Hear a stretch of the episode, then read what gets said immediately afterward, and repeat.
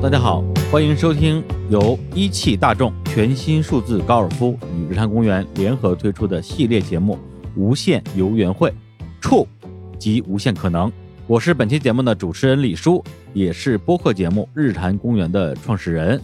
日坛公园是一个好玩又有料的一个播客节目啊，我们的内容涵盖了影视、音乐、动漫、旅行、喜剧等很多的这种青年文化话题啊。但是我们的脚步不止于此，我们相信硬核的知识和有趣的灵魂还能碰撞出更多的可能性。所以非常荣幸的受到一汽大众的邀请，推出这档以人生的无限可能为主题的系列节目，叫做《无限游园会》，去探索不同领域的无限可能。本档节目呢，一共六期，每周三、周五更新，欢迎大家在各大音频平台收听。今天我们请到的嘉宾呢，是日坛公园的老朋友，音频播客啤酒事务局的创始人天辰。Hello，大家好，我是天啊，大家可以叫我天辰。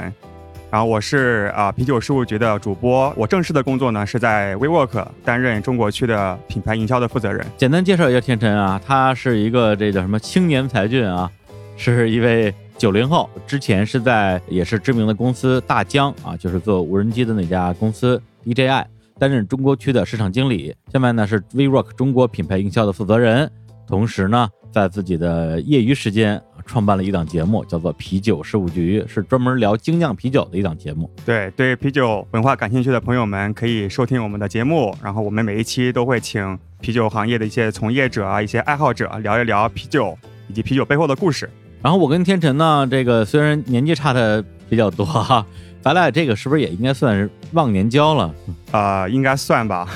你还真接呀？呃，因为我们俩差十几岁吧，啊，我们差一轮吧差差。一轮啊，都属羊。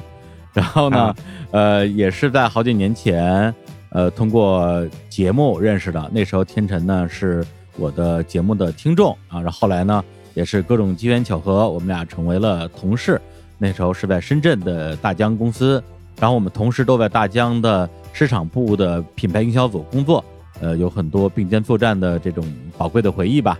对，其实我也是从李叔的一个小粉丝，后来应该是微博发了一个私信，然后建立一个联系，然后后来有幸我们一起去大疆工作。对，那个时候就是跟天真一起，我们在大疆也负责了很多的啊，跟一些现在说起来大家都觉得耳熟能详的啊这种影视的 IP，然后有过很深入的合作，比如说由韩寒导演的《乘风破浪》，由姜文导演的《邪不压正》，啊，都是我们在大疆一六一七年共事期间啊一起做成的一些项目。都是李叔的功劳。对，一会儿有机会的话，也可以给大家分享一下。所以这次非常开心能够请到天辰啊，一起加入到我们这样一个无限游园会，去探讨人生的无限可能这样一个主题。因为天辰啊，根据我对他的一些了解，他确实是一个始终在探索人生的可能性的一个人。呃，这个据我所知，你应该是从小学啊，是吧？这个咱们这个历史跑的有点早，从小学开始就呃一直在四处漂泊，几乎每上一次学就换一个城市，这样的一个经历是吧？呃，其实是初中吧，我小学当时还在家乡，在苏北的一个小县城，然后初中的时候我就啊、呃一个人去南通的启东 上了初中。高中去了啊、呃苏州读高中，然后大学去了美国、日本，然后工作之后去了台北、深圳，现在在上海。是，就是我第一次听到他讲他的经历的时候，我的第一反应就是觉得真的非常的羡慕啊，因为在我们那时候还属于就是谁们家的那个孩子呀，考上大学了，家里可能就要放鞭炮啊，你 那个年代有点久远啊，咱们是有点久。远，因因为我那个时候那个中国咱们国内的大学还没有开始扩招，我是没扩招之前的最后一届大学生，然后当时我们的高考的大学录取率是百分之三十多，所以那时候考大学哦确实还、还挺困难的。然后在我们大学毕业的时候，说谁呃出国留学，给人感觉也是一件很难的事儿。呃，特别是像我们这种工科院校吧，一个班里边可能一两个去国外读研究生的，大家都觉得说挺匪夷所思的，就是他是怎么样去实现这样一个目标的。对，但是天辰是从本科啊，大学就去国外读书，对，所以我就一方面觉得特别羡慕，一方面又觉得特别好奇，就是当时是什么样的一个环境，让你在上中学的时候就想到可以自己跳过国内的大学，直接去美国读大学呢？嗯，我觉得我从小就是一个不太安分的人吧，因为在就苏北的小县城，感觉好像老师都开始去苏南、去外地、去跳槽到外地的学校去。那我也觉得是不是可以去一些所谓的大城市，然后去见见世面。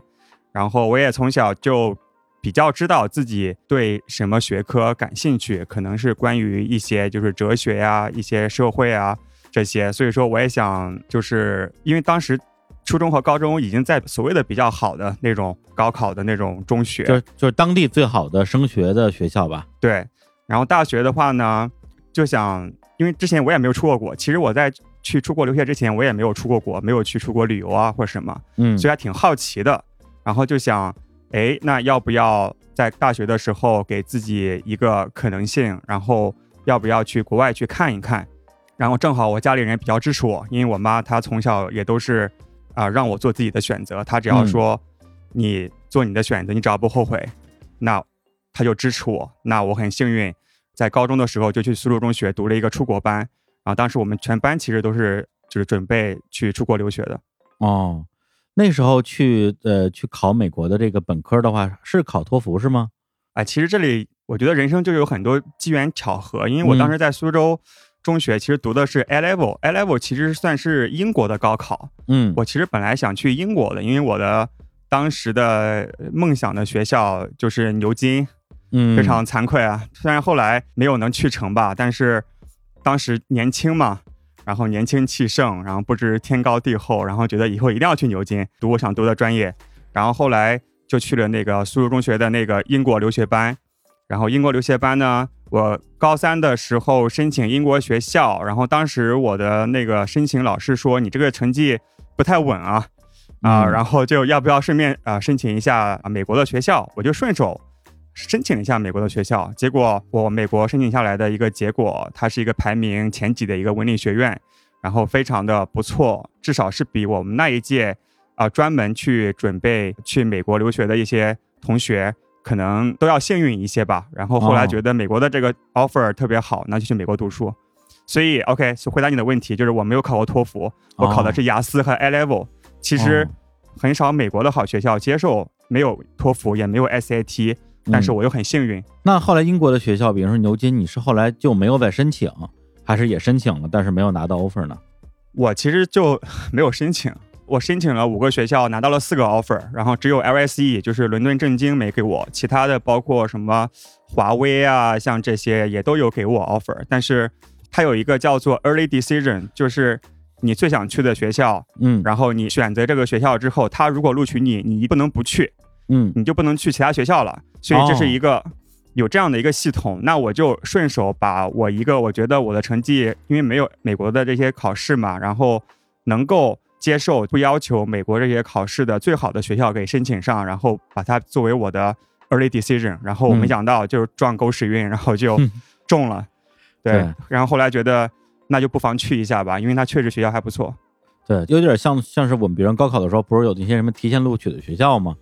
对，他相当于提前录取，是吧？相当于提前录取，报了一清华。结果居然就考上了，后来后边的也也不用再报了。对，所以我觉得，嗯，我还挺幸运的。对，因为刚才你也提到，你大学的这个学校是一个文理学院啊。这个文理学院是一个什么概念？好像在国内不太有这样的提法。对，文理学院它英文叫做 liberal arts 啊，它指的是通识教育或者是全才教育。比如说在一般的大学，就是我理解的中国的大学。我们会在高考前吧，应该是会决定一个专业，对吧？对你大一的时候，你就知道自己会学什么专业，可能除非是今后有特别大的变化，那就是这个专业的学生了。但是像文理学院这种啊学校的话，它其实不要求你专，但是要求你全。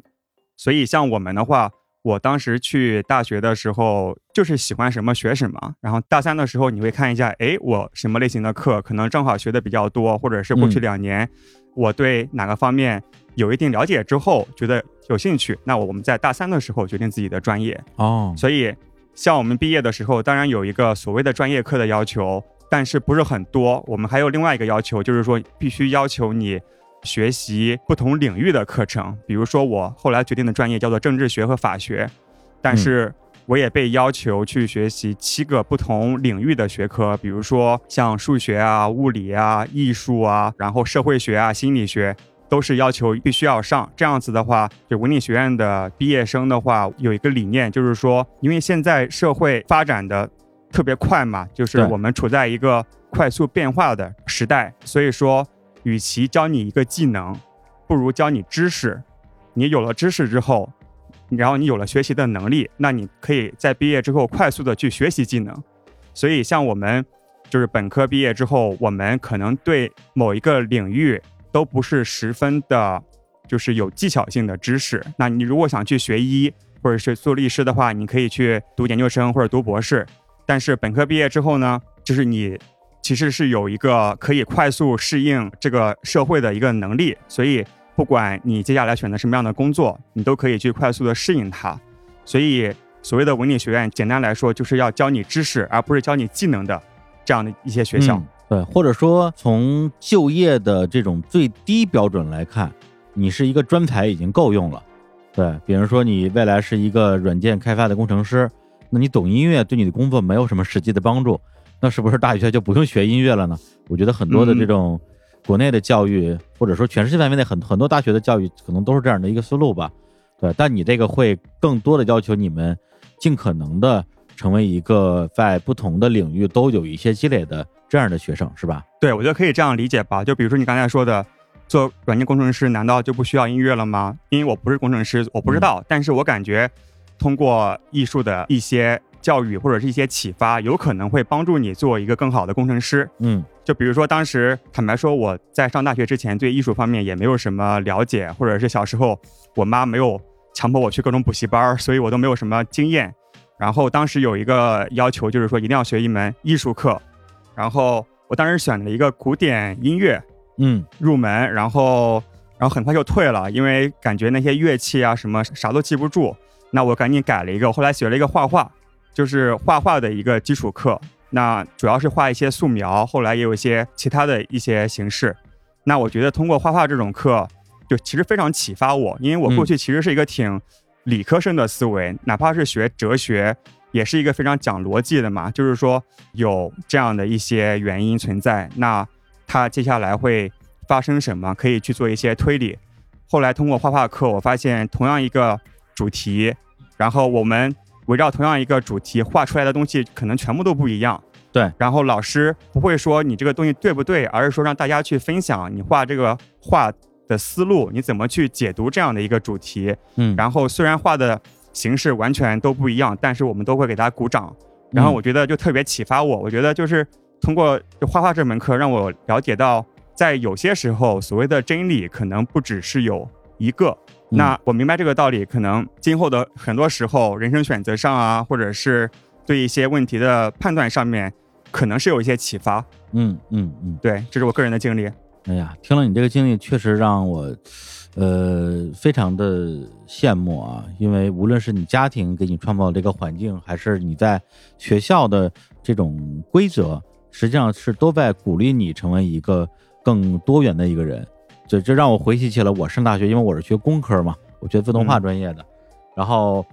关键在于我们那个时候是前互联网时代，就截止到我高三毕业之前，中国是没有互联网的。也就是说，你想上网查一些什么什么招生简章也好啊，或者关于学校的评价呀，什么想去 BBS 看看师哥师姐们怎么说呀，通通没有。也就是说，我在报志愿、报大学的时候，根本不知道我这个专业未来的课是哪些课。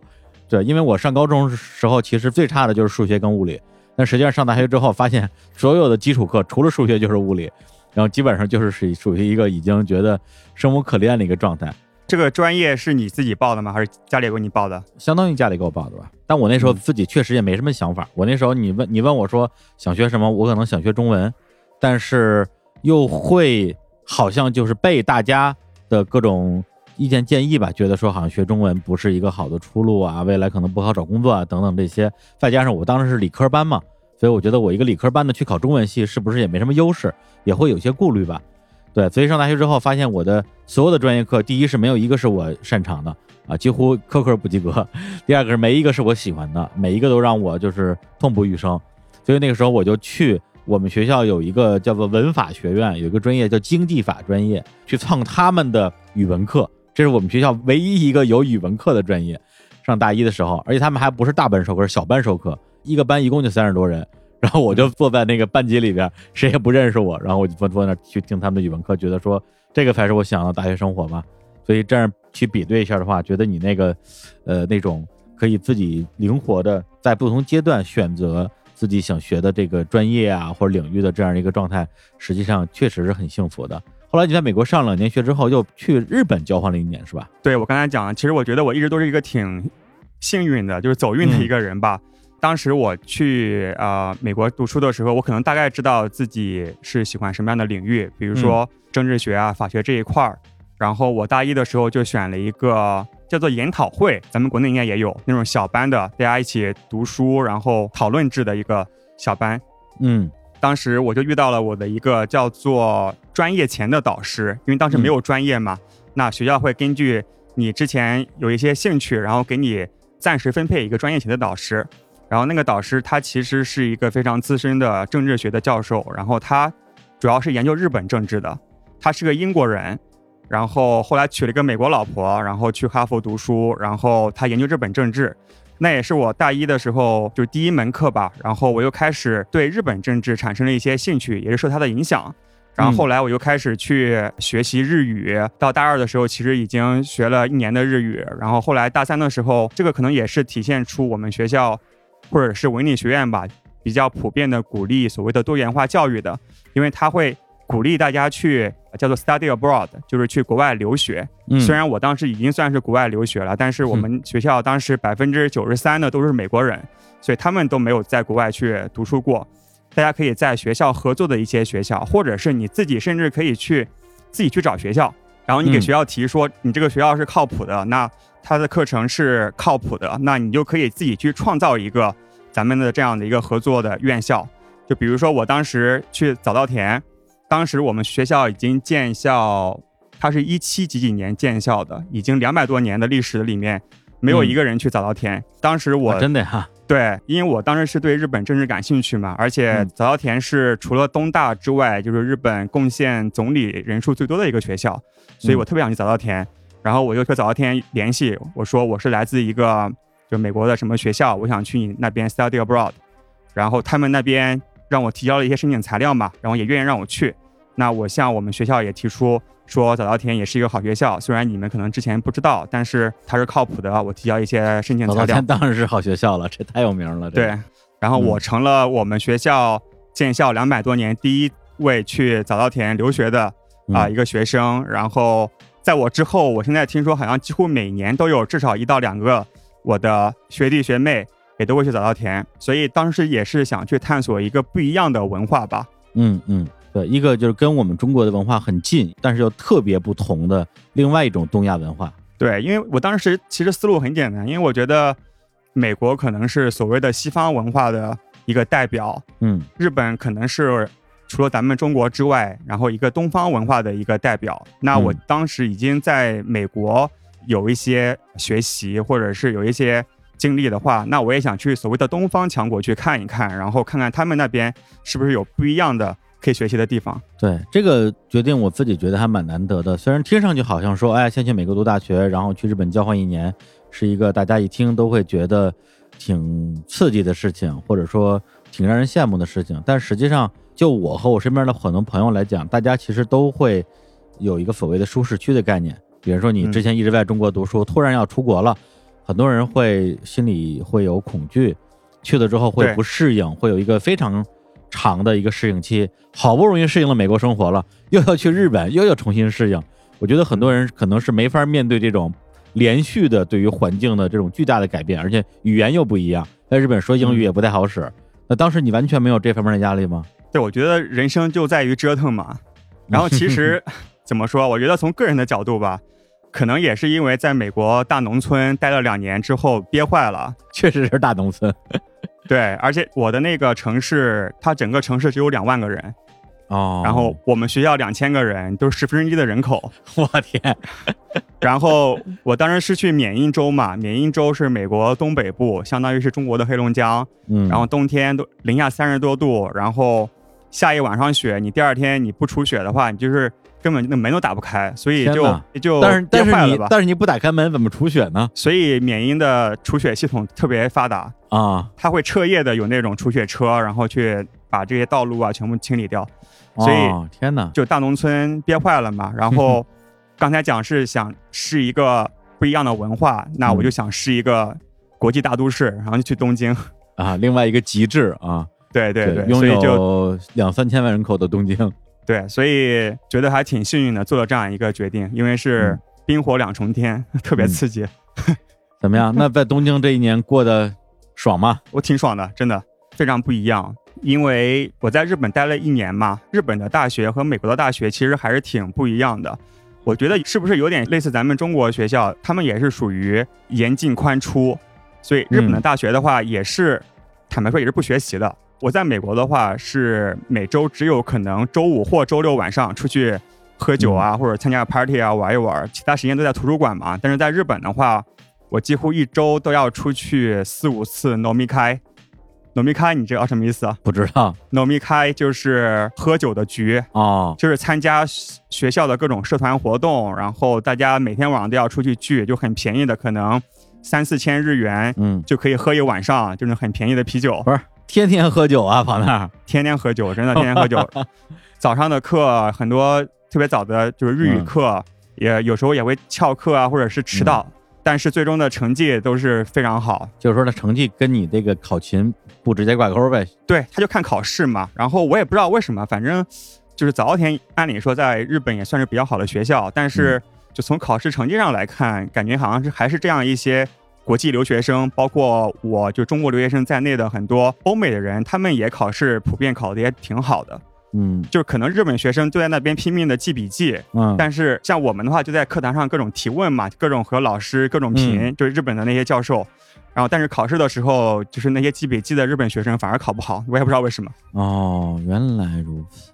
也就是说，你去日本这一年，其实很多的，当然就是课堂的部分肯定也有了。你不是嗯也跟这些老师去提问啊、互动什么之类？但实际上，你很多的这种体验是在课堂之外的，是在体验对日本这样一个国家和东京这样一个城市。对我觉得在上课的时候肯定学到东西，然后更多的是从社会大学去学习，嗯，去做一个观察。因为我的所谓的本职的专业就叫做比较政治学，嗯我会去比较各个国家在啊、什么阶段大家的表现是什么样子的，然后嗯接下来会发生什么事情。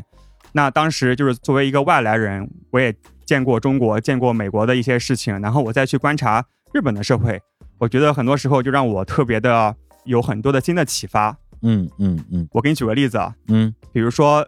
在日本可能十一、十二点多，有挺多日本大叔西装革履的，然后在麦当劳里面趴在桌子上睡觉，你知道为什么吗？嗯、没地铁了吧？对，这个中电的文化其实也算是一个嗯呃日本的一个特殊的一个现象。嗯，那主要原因不是这个，是什么呢？他们从可能七八点下班之后就去麦当劳睡觉。哦，就是并不是回不了家，而是不想回家。对，然后他们会在最后一班中电之前回家。为什么呢？因为他们就是日本人有一个我觉得还挺有意思的一个文化，就是如果男人回家太早的话，会被自己的老婆看不起，然后他们的老婆会觉得他的男人在公司里面混不开，没有人请他出去嗨，就是农民开去喝酒，所以成功的所谓的日本的社会人、打工人都是要在外面待到可能十二点多，就是赶紧蹭一班中电才回家的这样一个状态。所以嗯我觉得当时有很多这样的观察，然后让我觉得突然眼前一亮，原来就是世界上有这么多的不同的生活方式。但你说的这个，说实话，我从很多年前就听说过有这样的说法，比如说，甚至没有喝酒，还要往自己身上泼点酒，往那儿酒气才敢回家。我一直以为这是个都市传说，对，就是不太能理解它背后的一个文化成因。对，这个你有去思考过吗？这个我觉得说到底还是一个男权社会的原因，嗯。因为他们那个社会对于所谓的男人和女人有一些固有的社会的期待，嗯，这些期待可能有一些是可能看起来比较合理，那有一些可能是我觉得不是特别合理的。就是比如说，为什么男人就不能照顾家庭，然后下了班之后回家，然后多陪陪他们的老婆呢？当然，他们也可能面临一些社会的一些压力啊，因为嗯。可能如果在至少现有的啊日本的公司里面，你混得好，你一定要去社交。那社交的话，你一定要去花时间，甚至要去喝酒。你可能是你们家唯一一个赚钱的人，因为他们的妻子可能都不出去工作。那为什么不出去工作呢？有些是所谓的文化，但是更多的时候，我觉得是一个制度性的一个歧视。它其实是被这个所谓的体制故意的去加强的。我再举个例子，为什么嗯日本女人不出去工作呢？是因为日本的所得税制度，它正好在一个门槛，就是说，如果是一个全职的男人在工作的话，他一年挣的钱在一个交税比较低的水平。但是他如果他的老婆也出去工作的话，全职工作的话，那他正好可以过那个门槛，结果会被加以重税。所以其实通过这样的方式，政府其实在变相的鼓励女人不要全职的在外面工作。对，就类似的政策，其实我之前有听说过，德国好像也有这个政策的目的是为了所谓咱们的双职工家庭啊，里边至少有一个人就不要上班了，在家带孩子，就是从出发点上是为了为了教育或者是为了家庭的这种平衡或者稳定吧，但实际上就是把大量的日本女性束缚在了家庭里边嘛。对，是对我我我再举个例子啊，他们的托儿所也是，他们的托儿所会在每天应该是在六点钟准时关园。所以有一个人必须要赶到托儿所去接自己的孩子，那这个人是谁呢？通常就是女人了。所以通过这些，在我看来可能不太合理的一些制度吧，就是一直在加强这样的一个男权的社会的设定。嗯，也就是说，日本从这点来讲的话，是一个关于性别分工的刻板印象非常严重的一个国家，就会有类似于你说的这种说一下班就回家啊，都不出去喝酒，你算什么男人？是吧？对，就是这种咱们听起来觉得匪夷所思的一些期待。咱们肯定是希望你下班之后早点回家陪老婆陪孩子嘛。但在他们那正好是反过来的。是。然后在日本的时候，当然也有一些其他的一些收获吧。比如说，我当时有上一个东西方比较心理学。嗯。我之前不是在和你聊关于禅修的一些事情嘛？其实我禅修最早的一个渊源就是上那门课，它是一个美国的。就是心理学教授，好像是康奈尔的吧？啊，美国的女教授，她开的那门课呢，大概是一半的日本人，一半的国际留学生。然后有一天的时候，他就走进这个课堂，他拿了一盒坚果，各种葡萄干啊，就各种花生啊，那个开心果啊，这样。然后他让我们每一个人都拿了一粒坚果，然后让我们去盯着这个坚果，然后去看，先看。可能两分钟，嗯，你看长什么样子？当时我记得我特别清楚，我我拿了一个葡萄干儿，嗯，我当时可能在那之前已经吃过无数个葡萄干儿，但是我是第一次知道葡萄干儿长什么样子。之前他们可能是一把葡萄干儿，然后我就直接吃掉了。那我看两分钟之后，他说你现在再放到嘴里面，然后你闭上眼睛，你含着它，然后感受这个葡萄干儿刚开始触碰你的舌头的味道以及感觉触觉，再含着它在嘴里两分钟。然后感觉它这个味道和你的身体的互动，然后你再慢慢把它咽下去。所以从那门课之后，我就突然觉得哇，就是原来有我过去可能一直匆匆忙忙的，我想去经历很多事情，走很多地方，体验很多不一样的东西。但其实眼下就是我生活中很多很普通的东西，我都没有好好观察过它。是，所以。在那个时候，我就埋下了一个就是种子吧，嗯，但是那个源头就是在那个在日本的一堂东西方文化心理学的一个课程，吃葡萄干的这样的一个练习。对，葡萄干这个其实是在禅修里边非常经典的这样一个入门练习吧。对我有朋友说，他经过一段时间的修行之后，就一个葡萄干可以吃二十分钟，就是可以吃的非常的有滋有味吧。对。所以在东京的这一年啊，哎，你可以写本书叫《东京一年》啊，这个还是有很多非常有趣的经历。然后你又回到了美国，准备毕业的事情。对，就大四就回到美国了嘛，因为还是要毕业，而且主要的学历还是在美国那边。嗯，那你后来开车横穿美国是在什么阶段的事儿啊？就是毕业之后啊，大概是五月二十多号毕业吧。然后毕业完之后，我就立即开车。当时其实没有想开那么远啊。因为当时我已经拿到了就是台湾的一个 offer，我知道我要去台湾工作的，但是在办理一些手续的时候，花的时间比我想象的要长一点。我本来想的是从缅因开到芝加哥，其实你看地图的话，就是缅因是在东北部嘛，就芝加哥是在中北部嘛，所以没有那么远。那可能原计划两个礼拜开完了，但是后来因为办理这个手续的时间拖得过长，结果我在路上一一直开了两个多月。然后一直开到洛杉矶，嗯，最后一共开了多少个州啊？啊是四十五天，二十二个州。哇，那你在美国自驾啊，这个四十五天二十二周这个经历，我总有一种感觉，好像这一次旅行对你还是有一些的影响的，因为之后听你很多次提到过嘛。嗯，我觉得坦白说，在上路的时候没有想很多，嗯但是后来因为确实路上比较长，而且我是一个人在自驾，就整个四十五天都是我一个人在路上，然后基本上白天开六七个小时的车，嗯然后走到哪儿就在哪里住下，第二天也不知道往哪边走的一个状态。我觉得整个路上可以让我自己过去以及接下来的人生有一个比较冷静的思考吧。在大学的时候，其实去了很多地方，然后认识了很多人。那接下来怎么办呢？就是可能让自己更好的去准备，就是成为社会人、打工人的嗯这样的一个心态。同时的话，因为我其实在美国待了三年，过去的时候其实基本上都在东北部，就是在所谓的新英格兰地区去玩一下，然后去旅行一下。但是在美国的中部啊、西部我都没有去过。那其实这一趟的话，我觉得是非常让我打开自己的视野的一个旅行。嗯因为我之前是以为美国人好像就是就是美国东北部的那些就是缅因啊、波士顿啊、纽约人好像差不多，那就是所谓的美国。但后来发现，比如说中部啊、西部，它的人的一些文化、自然的景观、城市的面貌都是很不一样的。嗯因为美国其实是一个非常多元化的一个国家嘛，所以它是有一些这种区域性的城市的一些气质。我觉得通过这次旅行，让我非常就是全面的感受到了美国嗯就是各个不同的一些文化。其实我之所以踏上这个旅程，还有另外一个原因，就是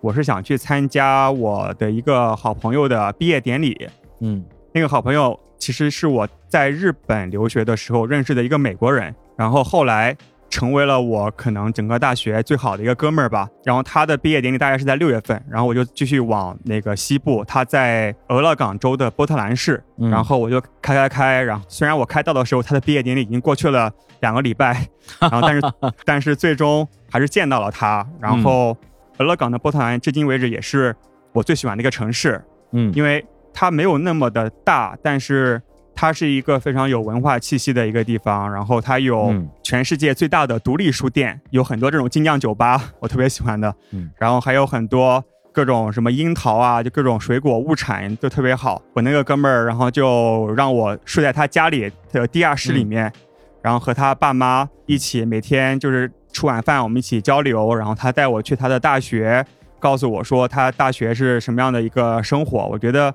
是让我非常深度的去体验了一个美国人的家庭。嗯，我觉得这嗯点还是挺好的。是因为刚才你其实你提到一个说法，就是你在美国开车的时候，每到一个下一站吧，其实都没有一个明确的方向，说下一站再下一站往哪儿开。这个其实也非常像一汽大众全新数字高尔夫的品牌理念啊，只要你敢于尝试，人生无限可能。你这确实是无限种可能，想往哪儿开就往哪儿开。是我当时就真的白天都不知道今天晚上住哪儿，就是差不多下午四五点钟觉得累了，然后嗯，A P P 搜一下这个附近有什么住宿的地方，然后嗯订一下。其实很难想象那时候二十出头的一个呃小孩儿，如果是咱们比如在国内的话，一个人开车开二十二个省，然后去体验这种独自旅行的这种感觉，对，觉得是一个好像很困难的或者是很冒险的事情，对，但是这可能是你性格的一部分吧，我觉得，我我还记得当时我在上路的时候，我发了一个朋友圈，就是我说其实旅行最困难的部分其实是第一步，对。就是你一旦把那个车子启动，嗯。你开始开起来的时候，其实后面的话就是遇到什么困难就解决什么困难嘛。但是更多的时候是你自己很难下定决心，然后很难去迈出第一步。是的。那在天辰的这次长途旅行之后呢，天辰就回到国内啊，先是在台北工作了一段时间，然后后来就回到了深圳，啊，在深圳就加入了大疆的这样一家公司。对，我还挺好奇，当时你是怎么加入大疆这家公司的？当时也是在找工作嘛，然后我平时会看一些新闻，当时应该是美国的《时代周刊》吧，还是哪一个媒体有评，就是全世界最创新的，好像是五十家公司，然后大疆是排名前十的唯一一家中国公司，是所以当时我就觉得这个公司，哎，值得我去看一下，我开始搜，然后发现它是做无人机的。然然后我不是也喜欢玩摄影嘛，然后嗯但是我从来没有想到说可以通过航拍的这样一个角度去拍照。就如果当时我知道的话，我肯定在美国旅行的时候就已经买一个无人机，但当时根本不知道，嗯呃，就是航拍原来是可以变得将要变得那么平民的。对，所以当时就是因为正好这个产品我也喜欢，然后这个公司看起来挺酷的，然后就去投了个简历，然后我在测评的时候就被刷下来了，你知道吗？啊，就是那个入职前那个测评是吗？对我在入职测评的时候就被刷下来了，正好刷下来之后就过年了嘛，就是一五年春节过年了，然后过了年之后还是要继续找工作嘛，嗯，然后当时有另外一个大疆的职位开出来，然后我就又投了一次，然后又用同样的答案又做了一遍，结果过了。太有意思了。这个我觉得一般人投一个公司，然后最后被淘汰啊，或者被刷下来之后，可能就不会再去尝试第二次了吧？其实我第一遍做那个测评的时候，我觉得我做的还挺好的，我觉得嗯大概可以理解出题人到底出这个题是要干啥。结果他没让我过，那我后来很不服嘛，那我就觉得我一定要再试一次，然后就过了。因为我也做过那个题啊，哈，所以那个题我可以说一下，它不是一个说考你知识的那样一个一个问卷儿，它其实有点有点像脑筋急转弯似的智力问卷儿吧。有很多的题出的其实还挺剑走偏锋的，做的过程中还是有很多乐趣的。只不过这个对它的判卷的逻辑确实我觉得不太好猜测。对，没有人知道，因为我后来也是入职之后才听说，就是出题的那个人出完之后他就离职了。当时其实我去入职申请的那个职位其实是一个文案，因为当时是整个丹江市场部唯一开出来的一个文案。嗯，但是在面试的时候，Danny 面试的我嘛，Danny 是我们当时的市场总监，嗯然后他从面试中感觉我有很多自己的知识啊，或者是有一些兴趣，并且有一定的实习的经验，但是都不是很深入。那他就跟我说，那虽然你面的是一个所谓的文案，但是其实我们市场部有很多的机会，然后你可以挑一下，就是哪一个方面你有兴趣，同时嗯可以立即帮助到公司。那当时我就选了一个社交媒体，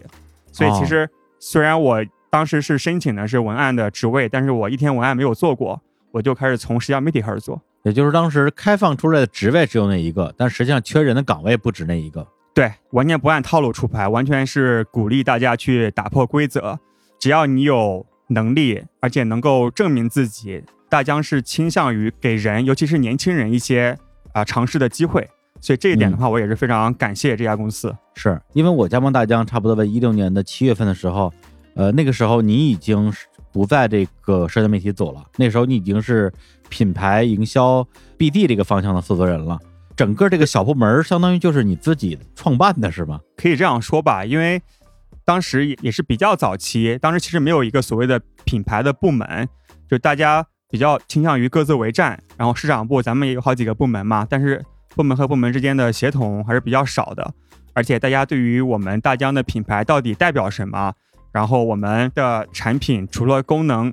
之外，我们能给大家带来什么样的情感或者是人生的价值，其实是非常不清晰的。所以当时我看到这样的一个机会，然后就给我们当时的领导就是请示说，那咱们要不要尝试去成立一个品牌营销的部门？嗯我也当时是从社交媒体带了一个姑娘，我们两个人开始开始做，然后到最后不是大概十来个人嘛，然后十几个人不仅是十几个人，就不仅是做品牌的定位，也包括后来的 BD 啊、市场合作，然后线上的社区的运营，甚至包括品牌周边产品的开发。然后后来也是莫名其妙，也是都到了咱们这边。是因为这个路径，我是当时到大疆之后听你讲的嘛，其实也嗯会让我觉得蛮意外的。呃，因为我之前也曾经在比如说像新浪啊，呃，类似于这样的大公司工作过，所以给我的印象就是说，一个年轻人想要在企业之中得到一个升迁，除非你是在一个那种中小型的创业公司，那可能公司的扩张速度很快，啊、你的职位也会跟着公司的扩张而跟着成长。如果你是为大公司的话，基本上你想要去呃咱们所谓的升职加薪，那要么呢你就等你的这个领导走了啊，你可能能坐他的位置，或者是他升官了，然后你跟着他一起升官，坐到他原来那个位置，而你呢，相当于是从一个相当于是最基础的一个岗位做起，然后通过自己的努力和跟公司各级的这种管理层的沟通，啊，生生辟了一个新的职能和一个新的部门出来，而且把这个事情后来越做越大，这个也是让我觉得你做事情很有魄力的一点吧。过奖过奖，但其实说实话，当时没想那么多。我觉得大疆就是非常提倡的一种文化，就是说大家都把自己当成这个公司的老板，所以当时我提出要成立一个品牌营销的部门，并不是主要的心态，其实并不是说要让自己升职加薪，因为确实没有加薪，甚至没有升职，你知道吗？很长的时间我还是一个市场专员，但是 team 的成员有经理啊，甚至你是。当时也是高级经理，像像这些很级别很高的人，所以其实就是带着大家一起做事情。也就是说，你当时其实没有把自己看得很重，你看重的是这个事情本身。对，因为我觉得这个事情它太需要有人做了。就是你说像什么样的公司，像当时大疆的一个规模，没有一个团队在负责品牌营销、品牌管理，对吧？所以当时觉得这个机会很大，然后就想试一试。就虽然自己。没有任何的经验，然后我当时其实也是有点慌的。当时咱们领导就同意了，就是我的这样一个想法，然后我就开始去自己去网上看，找各种视频，就是品牌营销怎么做，自己去学习吧。所以后来也是摸着石头过河，然后去从一个一个的项目去检验咱们的这个方法论啊，或者是这个项目是不是有价值的。我觉得还是非常幸运吧，正好当时在一个比较鼓励这种年轻人去通过项目来证明自己，并且愿意给你机会的这样的一个环境里面。嗯，对，其实说到这儿，我觉得因为咱们刚刚提到大疆比较多啊，好像是在为大疆品牌背书，实际上我我没有这个必要，因为我们现在也都不是大疆的员工了。对，但是我在呃大疆工作那一年时间里边，确实是感觉到了天神说的那一种，大疆确实是一家。将近一万人规模的创业公司，它的那种工作的氛围是非常创业公司的那个状态，确实是一切就皆有可能的这样一个氛围吧。那时候我也会有一些，我觉得要不然就是过于奇妙，要不然呢就是过于困难的一些想法。我说哎，比如我说，咱们有没有可能跟那谁合作一下？然后每次天真给我的答复是说，在大疆什么都有可能，只要你觉得这事儿合理，你就提。提完之后，这个事情当然有可能不成。对吧，但是没有什么东西是不可以提的。对，就这个事情，其实实际上是给了我很大的一个在工作的动力上的鼓励吧。因为只有当所有的东西都有可能的时候，你才有激情去做很多的尝试。如果你从一开始就就觉得啊，反正这个也没戏，那个也没戏，那我就做一些力所能及的事儿喽。那自然公司的企业文化就会变得死气沉沉嘛。对，所以我觉得一个是公司给咱们什么样的条件，第二就是说看个人。就是我们自己不要给自己设定一些条条框框，因为如果你确实有个特别好的想法，你去给老板讲，这个老板只要脑子正常，对吧？他其实是希望自己的公司能够有更好的发展。那我觉得，就是大家就是在各行各业的一些像我们一样的打工人，嗯，可以去更多的去拓宽自己的思路，就是不管是在工作还是生活上面，不要给自己的人生设限，对吧？对对对。或者说，你作为一个公司的啊，咱们就说普通的员工吧，啊，这个打工人的身份，你有一个你非常有信心的啊，不是那种纯拍脑门的想法，你有一个非常有信心的一个建议，你认为对公司是有帮助的，那么你去跟你的领导啊，无论是哪级领导去反馈，如果他因为觉得你的想法太冒险，或者因为觉得他觉得你的职位太低，啊，或者是其他的任何一个。跟你这个创意本身没有关系的原因来否定你的话，那是他要解决的问题，不是你要解决的问题。对，当然这前提是自己要有足够的证据，或者是自己要知道怎么去给老板尽量多的信息，然后去帮助他做这样一个决策。那如果你的信息足够的充分，而且足够的夯实，那老板做了一个错误的决策，可能这个环境也不太适合你啊。是，或者说如果你这个想法最后啊。经过了实践证明的这个东西是错误的，对，就是确实是当时你们想法不够成熟。我觉得其实你也未必要为这个决定本身的结果负责任，对，因为这个事情推动过程之中是所有人共同为这个结果来负责的。是你的工作就是尽到你最大的努力，让一个有可能对公司有好处的事情能够促成吗？对对，所以我在大疆工作了一年时间，说实话自己感受到的这个公司的这种。可能性确实还挺多的，因为本来我以为大疆只做无人机啊，后来去了之后，发现还有很多的这种手持的设备。后来发现他们还做机器人大赛啊，做这种高校学生的机器人比赛的。后来发现大疆还拍动画片儿，我觉得这真的是一家非常有想象力的公司。对，你还记得咱们那个 slogan 叫什么？嗯，对，叫做未来无所不能。哎，这个有意思啊。对，所以我觉得很多时候就是你选择一个工作的单位吧，或者说一个合作的团队，我觉得首先还是要跟自己做事情的理念是呃一致的。就跟当时你去大疆这家公司一样，就这就这家公司本身的企业文化，跟你自己本身就具有冒险精神的这样一个性格，其实还是本身挺契合的。就好像我们这次跟高尔夫合作，也是我们对于他们这个无限可能这个品牌精神是非常非常认可的。而且他们为什么会强调触及无限可能呢？是因为啊，这次的第八代全新数字高尔夫创新的数字座舱，它本身也是一个全数字的操控，特别有科技感。而且这种东西呢，不仅仅是现在看来很有科技感，也是为未来的数字化做了很多准备的。所以呢，就叫无限可能，期待着无限可能的发生。我觉得这个就跟我们对待人生的理念是非常一致的。那后来你离开大疆之后，又去选择了去 WeWork 这样一家啊，当时是属于呃非常高光的时刻的一家联合办公的公司，是基于什么样的一个考虑啊？其实我之前是大学有一个学长。他是香港人，但是他之前在上海的 WeWork 工作，然后其实我也是一直看他的朋友圈，然后去发这些这些照片，就是 WeWork 的照片，没有人可以拒绝，就是他在一个特别神奇的地方，每天在干嘛，然后就就就很好奇嘛。是的，然后后来有换工作的想法之后，就让他去聊，然后发现 WeWork 这个公司还是挺有意思的，所以让他帮我去做了一个内推，然后就过来了。我觉得当时特别打动我的，也包括就是至今还在打动我吧，就是。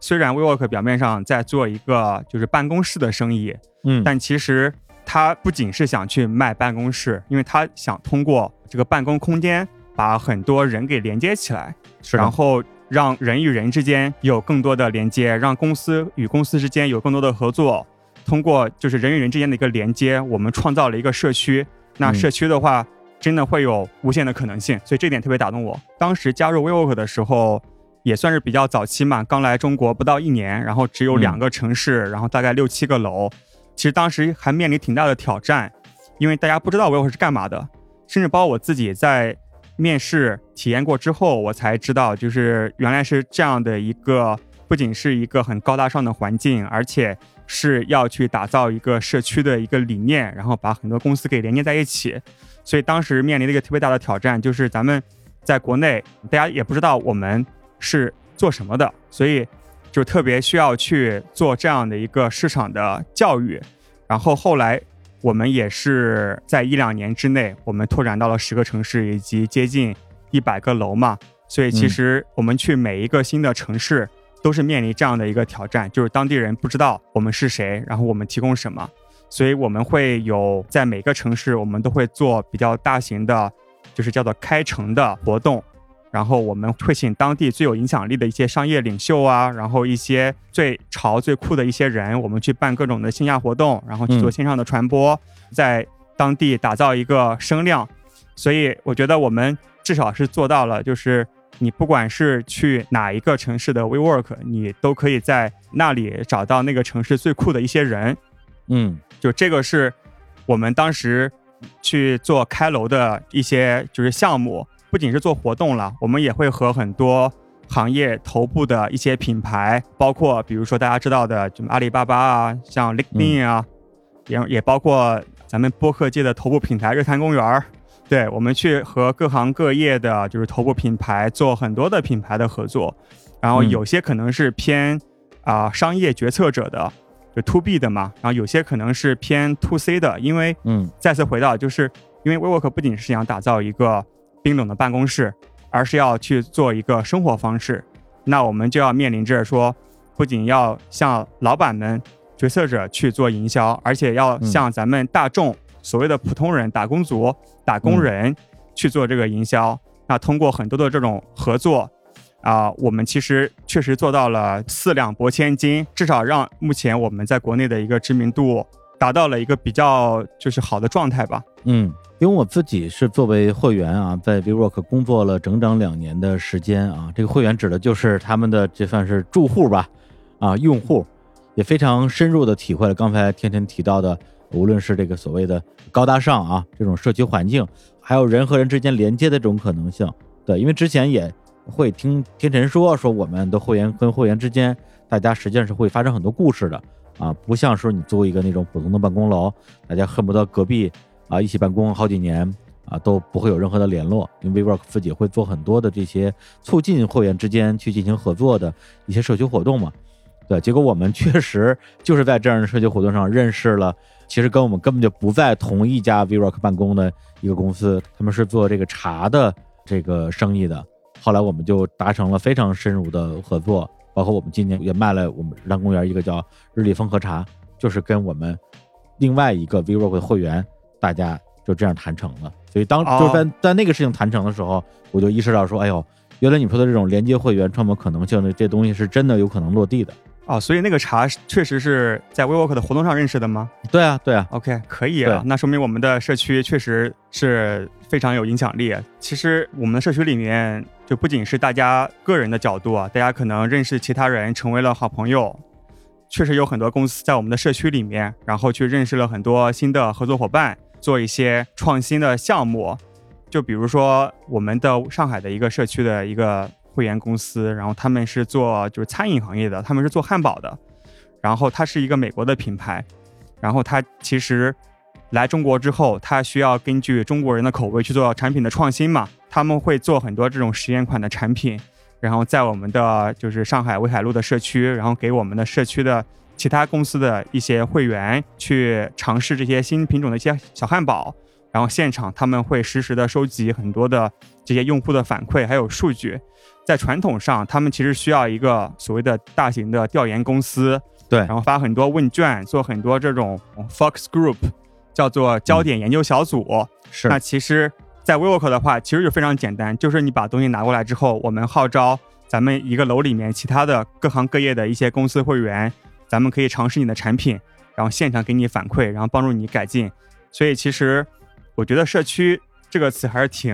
就是打动我的吧。嗯，那 WeWork 在去年的时候也曾经因为在美国上市没能成功这个事情，实际上是遇到了非常实际的困难。对，包括有段时间在国内的这种互联网媒体的报道上，也是处于一个非常唱衰的状态。然后你是完整经历了整个这个事件，你觉得这样的经历对你在 WeWork 工作这件事情造成什么样的影响呢？对，就关于我们去年遇到的一些挫折啊，我只能从就个人的角度，可能分享一些个人的体验吧。因为确实就是从个人而言，肯定是有很多的彷徨，很多的犹豫嘛。但是我自己的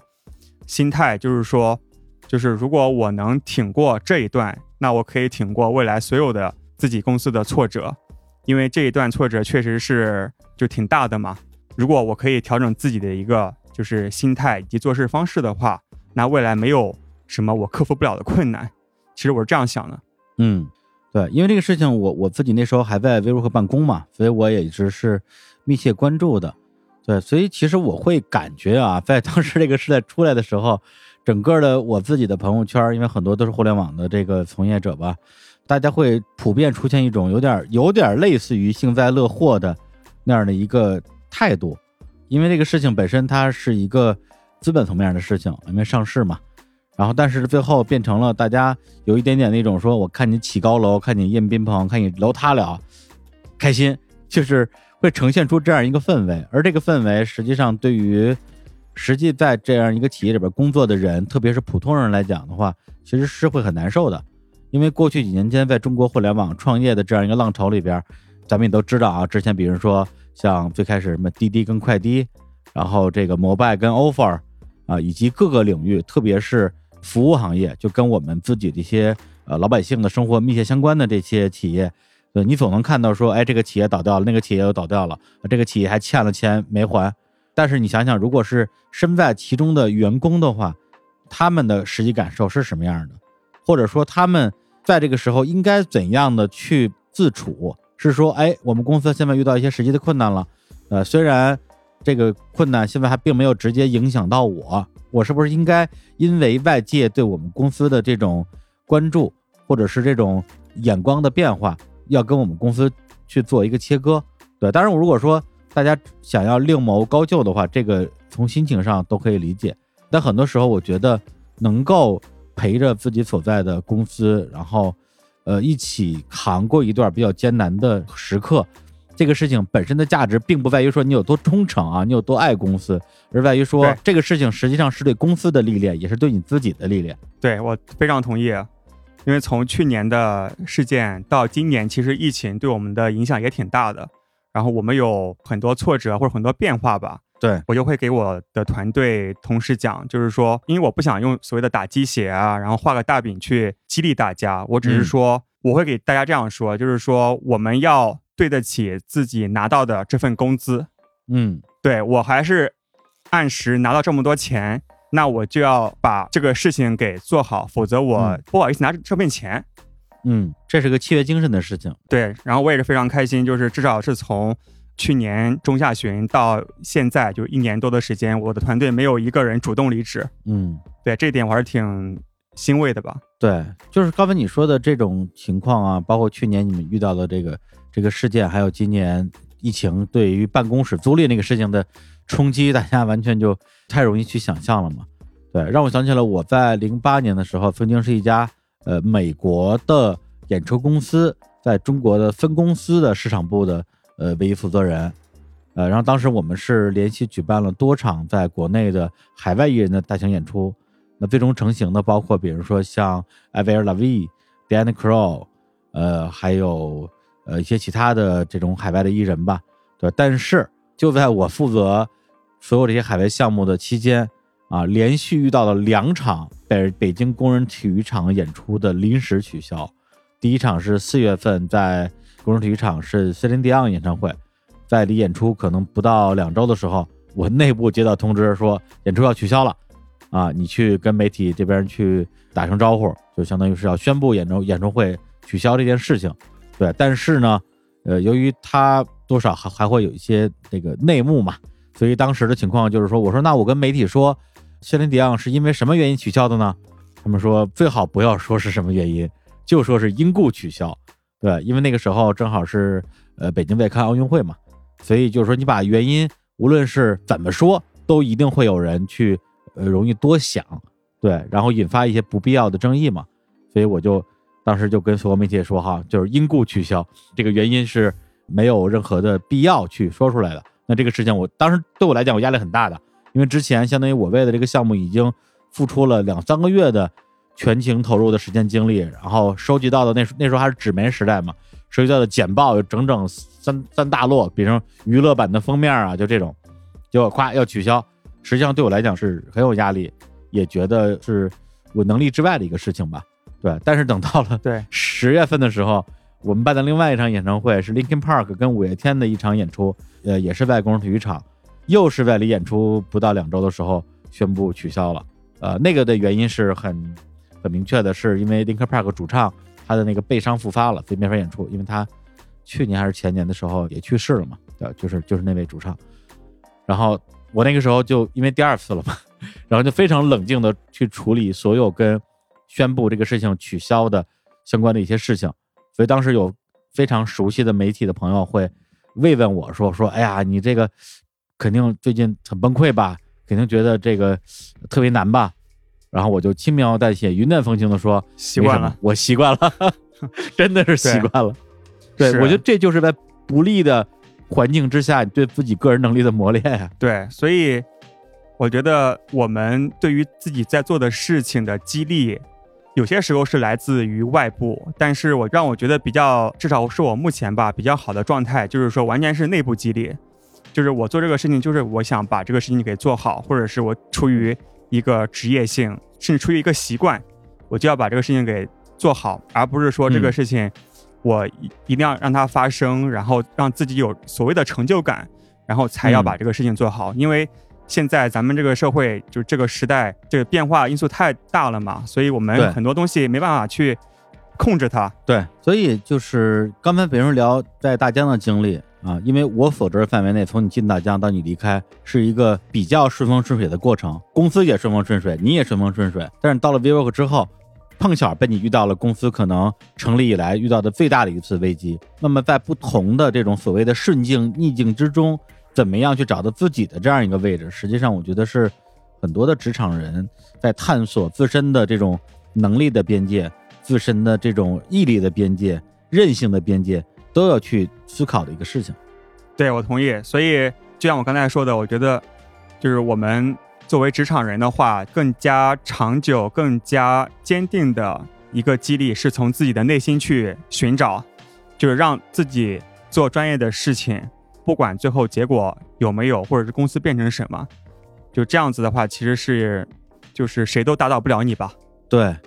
或者说，如果你已经有份工作，你又想去寻找另外一份更好的工作，这是一件随时可以发生的事情。无论你现在的公司发展好还是不好，无论你现在在这个岗位上干得好还是不好，这件事情都是可以随时发生的。但是在这件事情发生之前，一方面你可以说你要对得起这份工资，一方面的话，既然你人还在这儿。为什么不在这个岗位上创造一些可能性，而要去因为环境的变化啊，每天去抱怨，然后去消极的用这样一种态度来浪费自己的时间呢？对不对？对，就像李叔刚才说的，可能也是从禅修中得到了一些启示吧。就是我在这边好好工作，因我享受这样一个状态，可能未来会有一些其他的一些机会，但至少我还在这个地方的时候，我让我自己。愉快的方式就是让我好好的去工作，然后就是做专业的事情，然后让我的合作伙伴开心，然后让我公司服务的其他的一些团队开心，那我觉得就挺好的，嗯，不要想太多。对这个，哎，我今天正好在看 金庸的那个小说《鹿鼎记》啊，然后里边就有一回就写到这个有一些这个敌人吧来入侵，那时候正好韦小宝呢在这个少林寺替皇上出家，然后当和尚。然后这时候敌人呢，突然就一刀砍过来，然后韦小宝看到这个刀过来，闪也不闪，躲也不躲，然后他的这个方丈师兄就说：“哎呀，我我的这个慧明师弟啊，就是韦小宝的法号叫慧明，慧明师弟啊，那真的是心够定，是吧？这刀砍过来你都不带闪的。”韦小宝心里说：“我只是不会武功，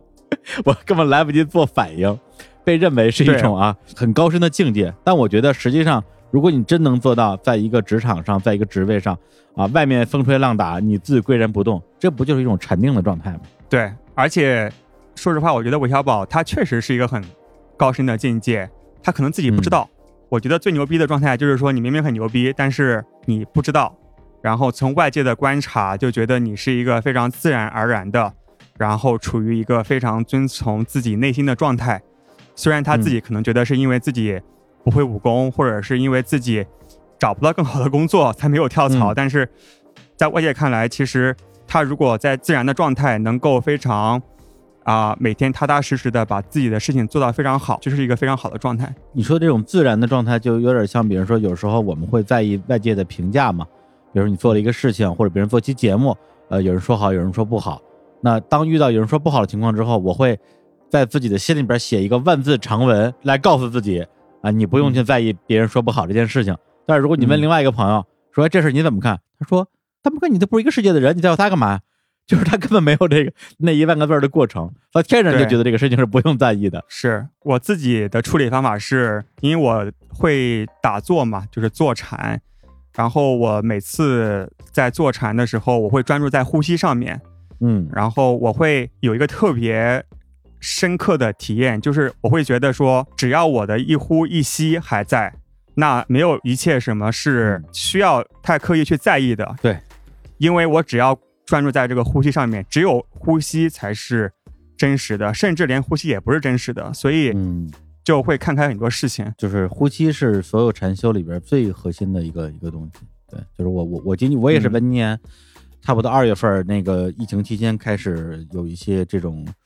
呃，类似于打坐呀、冥想的练习，也都是从呼吸开始的，哎，挺有意思啊。咱们这从这个职场人的自我修养，就一直 已经已经聊到这个打坐跟冥想了。咱们确实啊，是一个非常多元化的一个主题。最后是靠坐禅解决了职场带来的一些压力。对，因为就是通过就禅修也好，或者是其他的方式也好，我觉得大家都可以去。更多的遵从自己的内心，然后尝试不同的可能性吧。或者说，我觉得，呃，咱们刚才是聊，比如说禅修啊，或者说让自己静心，这个事情的本质是什么？我觉得它的本质是做减法，就是你觉得好像自己眼前现在只有这么三条路可以走啊，要不然就是跟公司一起啊面对这个困难，要不然我赶紧脚底抹油，要不然我就在这儿我也不走，但是呢，我也我跟着混日子，然后以达到自己内心的另外一种平衡吧。但实际上，当你真的闭上闭上眼睛，然后关注自己的呼吸的时候，实际上你的世界会变大。对你发现，就是你接下一个阶段的人生，对你来讲绝对不止于刚才说的这一二三三种可能性。对，你会更关注到生活的本质，就是你希望自己人生是什么样的人生，而不是说我怎么解决解决眼前这个问题。很多时候，你从自己的内心出发，去一步一步推演出一个你真正想要做的事情，或者是真正属于你的决定。比你就眼前这几张牌摆来摆去，跟这个相比起来的话，实际上是一种有更多智慧的一种决策的逻辑吧？我觉得，对，确实，因为作为在城市里面的打工人，我们很多时候做各种决定，其实是要考虑很多东西，所以会非常的就是畏手畏脚的，会比较的患得患失吧？就觉得，对，如果这样选择可能会失去什么，但是通过禅修也好，或者是其他的一些手段，当你更加的找到自己的内心，你会更加倾向于做听从自己内心的决定，而这些决定的话，通常会把你引领到更多的可能性。嗯，行，那我们说到这儿呢，就不得不聊一聊天辰的就眼前最新的一个可能性了，也是他的一个副业啊，目前是一个纯副业或者是一个爱好，就是他在今年的时候啊，在日常公园的孵化之下。做了一档播客，叫做《啤酒事务局》，是专门聊精酿啤酒的一个节目。这也是当时天辰一个电话打过来说，我有这么一个想法，你支持不支持？我说我当然支持了，因为你是我这两年见过的最最爱喝酒，而且是边喝边研究的一个人。我说这个事情没有人比你更适合来做了。对，那当时你最开始的一个出发点是。从哪儿来的？对，其实讲到这里又回到之前在美国去横穿美洲的故事嘛。因为当时是白天开车，然后晚上的话就会去当地的一些酒吧。那当时其实去过各种各样的酒吧，但是后来我发现去那种精酿啤酒的这些酒吧，嗯，会和当地人特别容易的打成一片。因为喜欢啤酒的人一般都会特别喜欢分享，就进入一个非常温馨的状态嘛。然后可以和当地人在吧台上一起聊天儿，然后他们会。给我讲他们的一些城市的一些故事，会让我觉得这个气氛就是特别好。因为我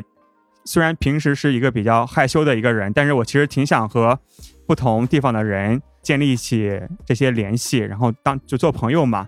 所以当时回国之后，我在国内就开始自己在网上去搜索一些啤酒，然后去买啤酒。但是后来的话，觉得买起来挺贵的，然后后来开始自己家酿。我在自己家的阳台上面。买了一套设备，一般周末的时候花一天时间，从磨麦芽开始，然后去煮各种麦汁，然后加酒花、加酵母，所以自己在家里做啤酒，所以是有这样的一个就是缘分在里面。然后今年之所以想做这一个节目呢，也是因为从喝更多的开始去啊认识一些国内的就精酿啤酒圈的一些从业者，我觉得大家的故事都挺有意思的，就是基本上。都不是所谓的什么啤酒酿造专业，而是都是半路出家。那可能是啊程序员，然后可能是其他的一些行业。然后因为喜欢啤酒，或者是喜欢啤酒给我们的一种微醺感啊，这种微醺感可以让人进入一个特别真实的状态，那更多的表露自我。然后我觉得这点就特别好，就是我因为我特别喜欢这种真实的东西，然后正好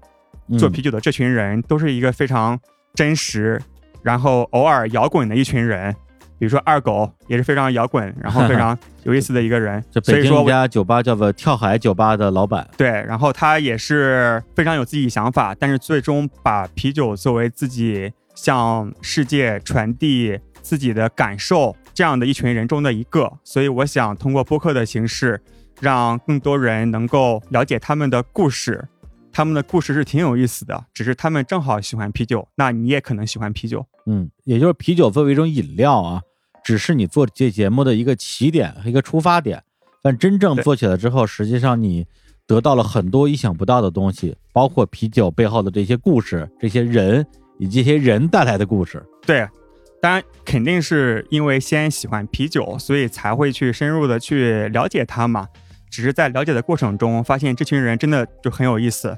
就像咱们现在去推崇的所谓的精酿啤酒的概念嘛。因为啤酒，咱们传统意义上理解好像就只有一种大绿棒子，就是那种大的啤酒工厂，然后生产的一种很淡的、很水的饮料。但其实精酿啤，哎，可以啊，李叔。但是呢，其实啤酒的世界里有常见的有至少一百多种不同风格的啤酒，所以其实啤酒的世界里其实非常的千变万化，非常的多样性。比如说，呃，我遇到过挺多就是自称不喝啤酒的一些朋友，主要是一些小姐姐，可能是女生比较多，她们觉得就是啤酒就是很不好喝，她们可能喜欢某种水果，她们可能喜欢咖啡，甚至她们喜欢红酒。那啤酒就可以有各种果味的。增味，然后可以有咖啡的增味，甚至可以过红酒桶，它会给你一种非常浓郁的，但是区别于红酒的一种橡木桶的味道。所以其实啤酒的可能性真的只有你想不到，没有啤酒做不到。所以这点非常吸引我。是，就是所谓大家经常喝到了一些精酿啤酒，可能也就是一些经典款吧。但实际上，你作为一个酿酒的人，你什么都可以往里边放。对，比如说那个之前还喝到过往里面丢大闸蟹的，或者是大闸蟹啤酒，或者是丢榴莲的，啥都有。啤酒可以把你喜欢的任何东西都融入进来，就这点就让我觉得充满无限的可能性。对，所以跟天成聊这么多，也是我觉得他确实是我身边的朋友里面啊，特别是作为一个年轻人，一直在给我惊喜的一个人吧。无论是他。更早年的一些在海外留学的经历，还是他，呃，在工作里面自己寻找的一些机会上的突破，包括他去做啤酒事务局这个事儿，让我感觉这哥们儿永远在折腾，而且每次呢，好像总能折腾出一些名堂出来。所以我觉得，某种意义上，咱们说人生不设限，其实确实是在通过给自己的机会，然后给自己更多的一个选择权，而且在这个里边，它的本质其实是不断的认知自己。对，因为很多东西你不尝试，永远不知道自己真正喜欢且擅长的事情到底是什么。非常同意啊，所以大家可以不妨去把自己的思路打开，然后去尝试一些新的工作也好，或者是生活中的新的一些爱好也好，可能会让你的就是生活不太一样。就虽然比如说像现在做自己的啤酒事务局，也不知道接下来会发生什么，但至少在做这个的过程中。我认识了很多就新的小伙伴，就是国内非常头部的一些精酿啊的一些从业者，然后同时让自己去比之前更加了解到就是啤酒的各种风格啊，各种可能性，而且在这个录制播客，然后制作播客的过程中，去学习了一些技能，然后把我们很多的听众都汇聚在一起。嗯，我们现在已经有三个微信群。有一千来个听众，就是如果不是因为我们，他们不会互相认识。那因为我们这档节目，你看大家每天在群里面就是聊的热火朝天的，我觉得特别好。天下酒友是一家的感觉哈。对，我觉得特别好，就特别有就是成就感吧。嗯，所以就是聊到这儿的话，我也会比较愿意给听到这里的听众一个小小的建议啊，因为大家工作的部分不多说了啊，就是每个人都有自己的关于工作的一种呃状态吧。对，那么工作之外，我觉得不妨大家问问自己，自己到底有什么爱好？这个爱好里边当然是会包括一些是娱乐类的，有些是消遣，对。但我觉得，如果你能够从自己的诸多爱好里边寻找出一个偏创造性的爱好，我认为有可能是探索自己的可能性的一种可能性。对，包括这个创造不一定说一定要做一个播客，然后这东西最后特别火，好多人听。然后让自己好像有一种成就感、成功感，我觉得未必如此。有可能，比如说你买一些这种，比如说油画棒这样的东西，每天自己画一画，画一些小画，这个东西可能除了自己和身边人之外，也没有没有其他人能够看到。但我觉得这个事情本身也也能够带给你自己很多的关于创造这件事情的独特的乐趣。对的，希望大家每个人都可以找到属于自己的那瓶精酿啤酒。哎，这是一个非常好的比喻啊。好的，那么再次感谢天辰做客本次的无限游园会，也非常感谢一汽大众的邀请，跟我们一起推出了这档以人生的无限可能为主题的系列节目。